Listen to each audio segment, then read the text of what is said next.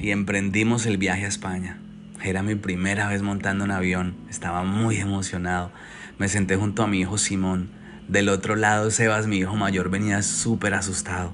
Tomás dormía como un niño chiquito. Y mi mujer, triste porque se separaba de su familia. Viajamos toda la noche.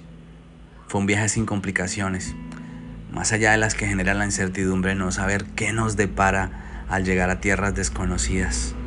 Al otro día en Madrid duramos como siete horas en el aeropuerto esperando la escala hacia mi destino final, Santander, España.